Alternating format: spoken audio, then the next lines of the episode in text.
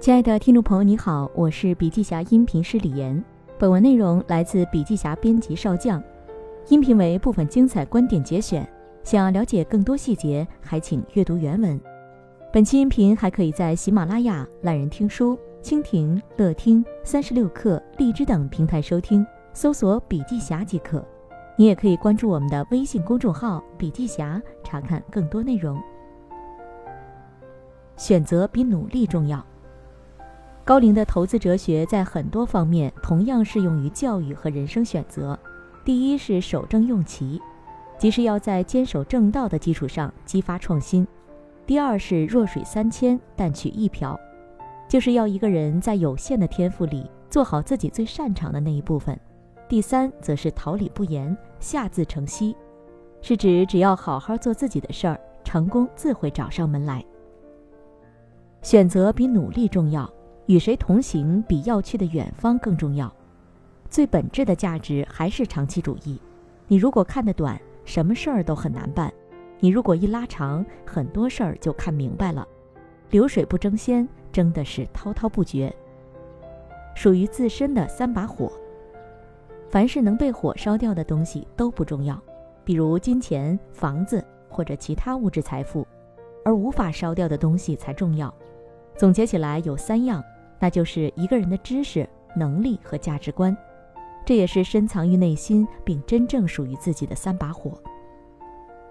坚持第一性原理，指不是用类比或者借鉴的思维来猜测问题，而是从本质是什么和应该怎么样出发来看问题。相信凡事背后皆有原理，先一层层剖开事物的表象，看到里面的本质，再从本质一层层往上走。我们不仅要掌握科学思辨的能力，还要心中长存人文精神的火种，用舍我其谁的魄力去勇敢拥抱变化，用第一性原理去不断探究世界的价值原点，用人文精神去点亮心中的灯塔。Think big, think long。不要问学校给你什么价值，而要问你自己能多创造出来什么价值。这里的创造价值其实就是一个不断动态打造自己的过程。高筑墙，广积粮，缓称王。创业绝非易事，这其中的孤独、挣扎，甚至进退存亡，每一位创业者都亲身经历过。一家新企业的创立，不仅伴随着创造性想法、某些知识产权的诞生，以及创始人人力资本的消耗，通常还伴随着有限的商业经验、相对短缺的资本以及残酷的市场竞争。在奋斗的过程中，难以预料前路如何，选择与谁同行，比要去的远方更重要。把事情做到极致，就是现在大家所讲的匠人精神。青年企业家、青年创业家要立刻做到惊天地泣鬼神是不可能的，更多的是抓住机会锻炼自己。我个人建议，再小的事情也要做到极致，做到最好。大环境改变不了，争取营造小环境。小环境改变多了，就会改变大环境。有句话叫“风物长宜放眼量”，就是让我们从远处、大处着眼，要看未来、看全局。我常常给创业者建议，要学朱元璋“广积粮，高筑墙，缓称王”。这个战略在创业中有效，也同样适用于你我的生活。坚持自己内心的选择，不骄不躁。好故事都是来自于有挑战的生活。持之以恒，时间终将会成为你的朋友。生意要与所处环境相匹配，时间是好生意与好创业者的朋友。每一个投资人都要搞清楚的是，能随着时间的流逝加深护城河的才是资产。时间越久，对生意越不利的，则是费用。世界上只有一条护城河，就是企业家们不断创新、不断疯狂地创造长期价值。以用户和消费者为中心，理解变化的消费者和市场需求，用最高效的方式和最低的成本持续创新和创造价值的能力，才是真正的护城河。如果不能够长期高效的创造价值，这条护城河实际上就非常脆弱。商业竞争本质上要看格局，要看价值，要升维思考，从更大的框架、更广阔的视角。去看给消费者创造怎样的价值。在未来的商业逻辑中，企业从求赢变成不断追求新的生长空间，从线性思考变成立体思维，从静态博弈变成动态共生。企业的护城河也不再用宽窄或者深浅来描述，而是用动态的视角，从趋势这个角度加以评定。企业的动态护城河要始终围绕寻求新的发展方向、新的演进趋势来布局。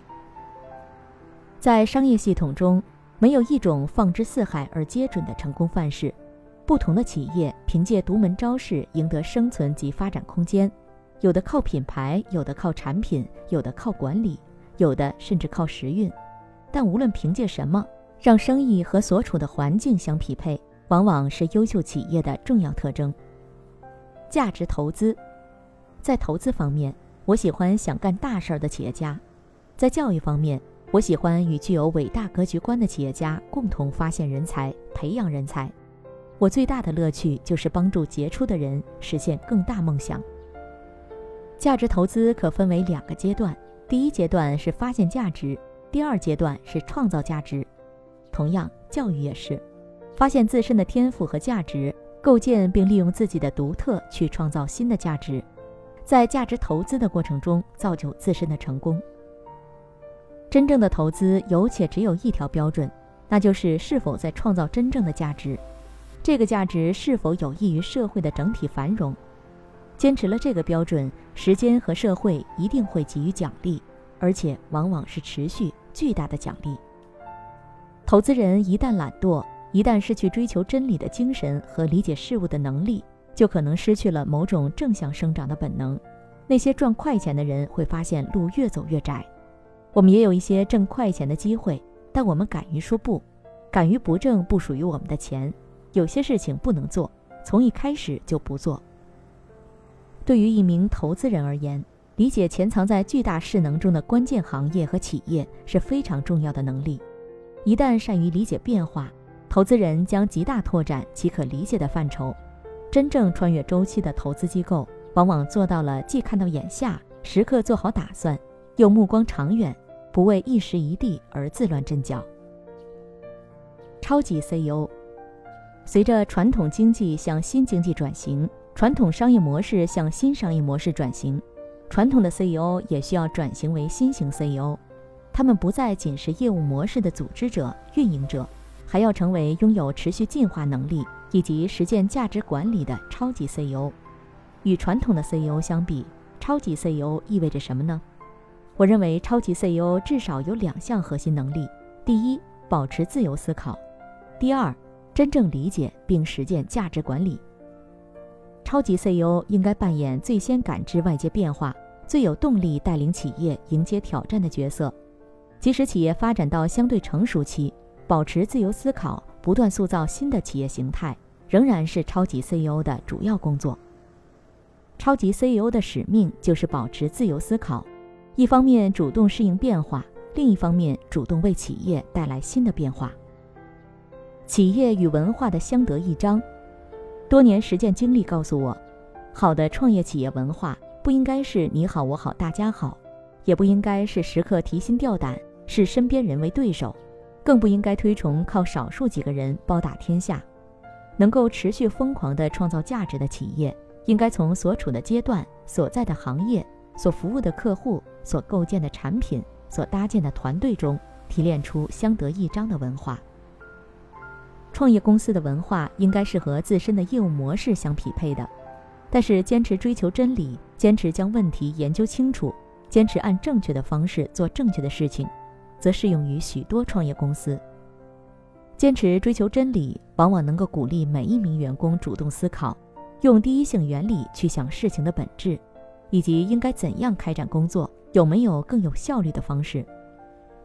寻找靠谱人才，对于初创企业而言，选择和培养价值观契合的人才，赋予他们挑战和成就感，是企业实现长远发展的基础能力。当创业公司初期还无法吸引有经验的人才时，吸引靠谱的新人就成为关键。最佳的方式莫过于靠伟大的事业来吸引和激励，而不是单纯靠薪酬和福利。如果一位员工因为公司的工位太拥挤、福利不好，甚至水果沙拉不好吃而前往另一家公司工作，那就欢送他吧。工作带来的最大的幸福感，应该是和靠谱的人做有意思的事儿，把同事当成你的事业合伙人。那如何定义靠谱的人才呢？有这样几个角度：第一，自驱型的人；第二，时间敏感型的人；第三，有同理心的人；第四，终身学习者。好了，亲爱的听众朋友，今天的分享就到这里，感谢您的收听。有任何感想和建议，您都可以在评论区留言。新商业干货就看笔记侠，深度专访、品牌传播、线下沙龙等商业合作，如有需要，烦请联系笔记侠商务小伙伴魏志尚，联系方式：幺七六三幺八八幺九五七幺七六三幺八八幺九五七。